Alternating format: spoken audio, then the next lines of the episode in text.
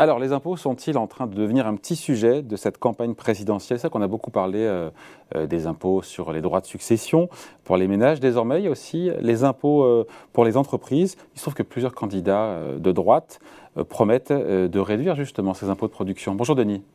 Bonjour David. Denis Ferrand, directeur général euh, de Rexecode. On rappelle en deux mots euh, euh, ces impôts de production. ça regroupe en fait en gros toutes les taxes qui sont payées par les entreprises, qu'elles soient bénéficiaires ou pas. C'est en ça que ça pose beaucoup de questions.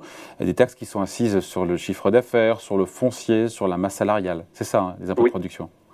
Oui, tout à fait. Ce sont des, des impôts qui, sont, qui vont concerner les entreprises, quels que soient effectivement les, les résultats. Donc, ce sont des impôts qui ont une base assez inerte relativement à des résultats qui, eux, peuvent fortement varier selon la conjoncture. Quand c'est assis sur la valeur du foncier, quand c'est assis sur la valeur des salaires, ce sont des assiettes qui bougent relativement peu. Et donc, ce sont des taxes euh, qui euh, euh, n'épousent pas le cycle conjoncturel, contrairement à ce que peut faire un impôt sur les sociétés, notamment. Exactement. ils sont d'un montant au global alors, ça dépend de ce que l'on va mettre dans cet ensemble un peu hétéroclite, hein, de ce que sont les impôts de production. Vous l'avez dit vous-même, hein, c'est des impôts notamment sur la base salariale, mais grosso modo, c'est 65 milliards euh, d'impôts de production euh, en France. Voilà. Et en gros, c'est alors rapporté au PIB parce qu'il faut se comparer évidemment aux autres pays de la zone euro et pas seulement aux meilleurs, à savoir l'Allemagne qui ont les plus faibles, enfin quasiment les plus faibles. C'est trois, quasiment 3 points de PIB, 3% en France, là où la moyenne en zone euro est à 1,5. Donc on se dit, il y en a deux fois plus d'impôts de production en France qu'ailleurs en moyenne en zone euro. Exactement, on est à 3,2% de, de, PIB à peu près. Et si on devait revenir au même niveau que ce que connaît la zone euro, alors il faudrait les abaisser de 32 milliards euh, environ. Et par rapport à l'Allemagne, c'est 55 milliards qu'il faudrait les abaisser, puisque les Allemands en ont très très peu. Bon, il se trouve que le gouvernement actuel a quand même déjà fait un effort dans le cadre du plan de relance, vous le savez, euh, avec une baisse de 10 milliards d'euros euh, par an. Euh, le MEDEF réclame qu'on les réduise de 35 milliards, donc de plus par an, ce qui veut dire effectivement se rapprocher de cette trajectoire, de cette moyenne européenne. La question, c'est comment est-ce que ce n'est pas perçu? Comment l'expliquer? Ça Encore une fois, c'est ceux qui nous regardent qui disent, OK, d'accord, c'est encore un cadeau, c'est encore un petit cadeau fiscal pour, pour les boîtes, qui va se retrouver dans les au final dans plus de bénéfices euh, pour, les, pour les boîtes. Comment on explique que c'est bon pour l'emploi, que c'est bon encore une fois pour, euh, pour l'activité? Oui, alors euh, pour cela, on peut peut-être regarder un peu dans le rétroviseur et ces baisses de, c'est une baisse de coûts hein, qui est visée au travers de cette baisse d'impôt de production qui est proposée effectivement notamment par le Medef à hauteur de, de 35 milliards. Qu'est-ce que, euh, quelles conséquences ont les baisses de coûts sur euh, l'emploi, sur la croissance? On a quand même une expérience naturelle qui s'appelle le CICE. Ce que l'on a vu, euh, c'est que au cours des dix dernières années, on a eu comme une, une forme d'endiguement des pertes de parts de marché que connaissait la France. Rappelons-nous, le CICE visait la compétitivité de l'emploi et cette mesure sur les coûts a quand même eu quelques effets positifs sur les parts de marché. En tout cas, on a stabilisé les parts de marché. Oui, voilà. La part de marché de la France, notamment, c'est intéressant de se comparer en zone euro. Euh, ouais, ça s'est stabilisé à un bas niveau. Hein.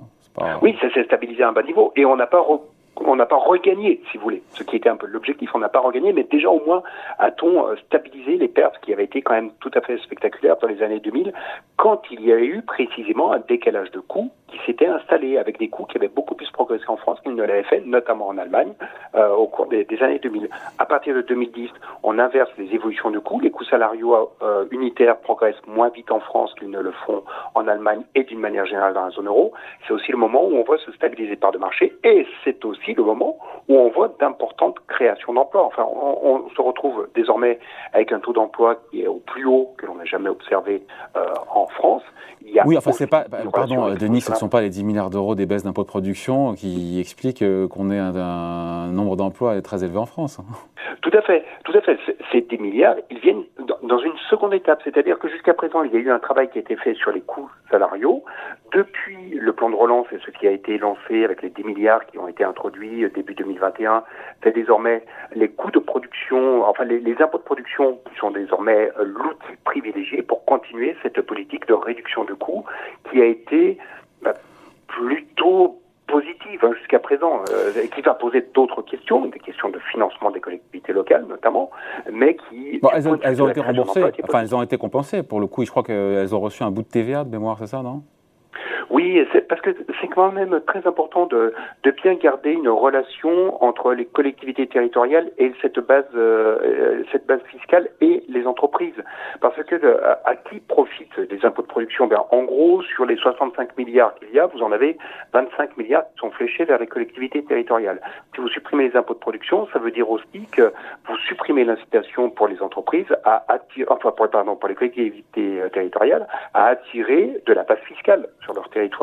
À un moment où on veut mettre en place des politiques de relocalisation et où on sait déjà que les entreprises ont beaucoup de mal à trouver du foncier. Donc si en plus vous supprimez l'incitation, eh bien vous risquez de perdre, euh, de, d'avoir peut-être amélioré les conditions de coût, mais avec une difficulté accrue pour pouvoir faire de l'investissement. Et donc vous déplacez la, le problème des coûts, euh, non plus sur les salaires, non plus sur les impôts de production, mais désormais sur les conditions de réalisation d'investissement. J'entends, mais je reviens à cette question, Denis. Euh, pourquoi cet impôt, ces impôts de production pénalisent encore une fois les entreprises En quoi c'est nocif Et encore une fois, j'insiste, si on supprime, c'est pas juste augmenter les bénéfices des boîtes? c'est nocif par leur déjà euh, par la difficulté, par le fait qu'ils sont insensibles à, la conjoncture. Et donc ils sont c'est un coût fixe.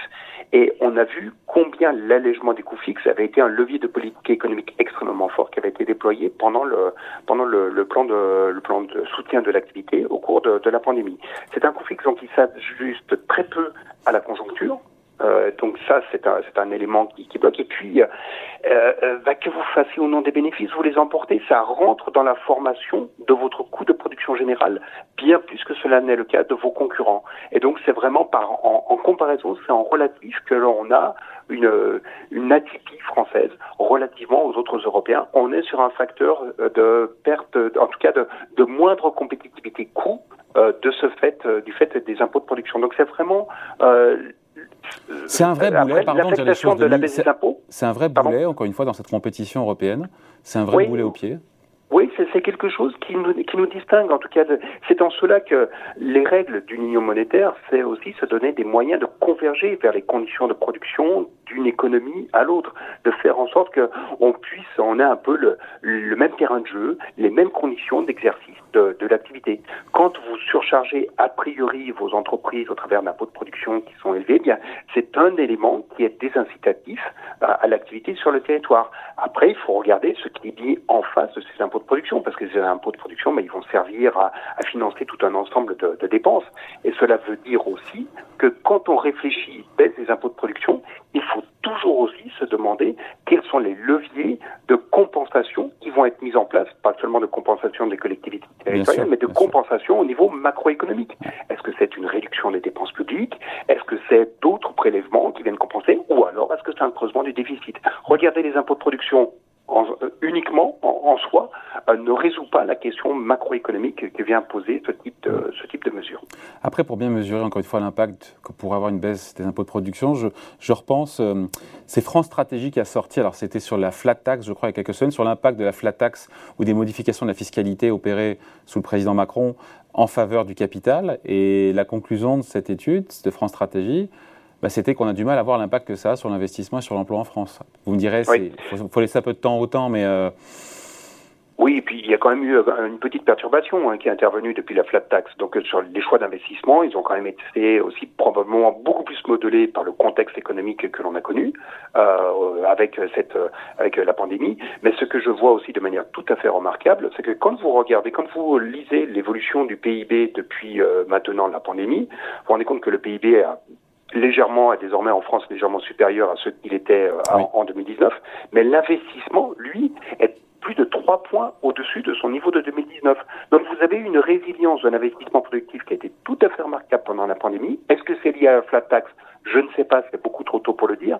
Mais alors que habituellement l'investissement euh, se contractait quand vous aviez une phase de récession, surtout bah, aussi d'une ampleur aussi importante que celle que l'on a connue, et eh bien là, avec, pendant cette récession, on a connu un phénomène totalement inverse où l'investissement a été très soutenu et ça a été d'ailleurs un des facteurs de surprise euh, tout à fait remarquable.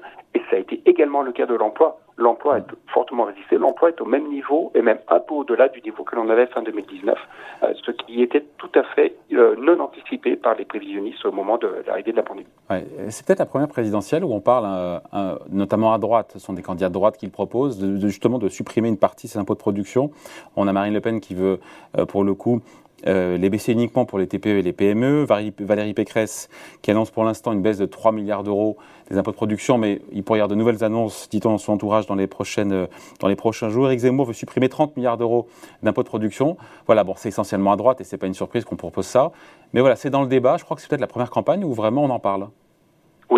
Ben, euh, avant, c'était un objet économique non identifié, des, impôts de production. Et quand il y avait des mesures qui étaient proposées sur les entreprises, c'était des mesures plutôt d'allègement de l'impôt sur les sociétés. Le paysage en même temps, Ça a été fait. En même temps, ça a été fait. On y est. On est à 25%. ça a été fait. Voilà. Ça a été avancé. Euh, il y a aussi, ça a été fait à l'échelle française, ça a été fait aussi à l'échelle internationale avec toutes, toutes ces propositions, notamment bah, d'une imposition minimale à l'échelle mondiale à hauteur de 15%. Donc on voit que le paysage a bougé.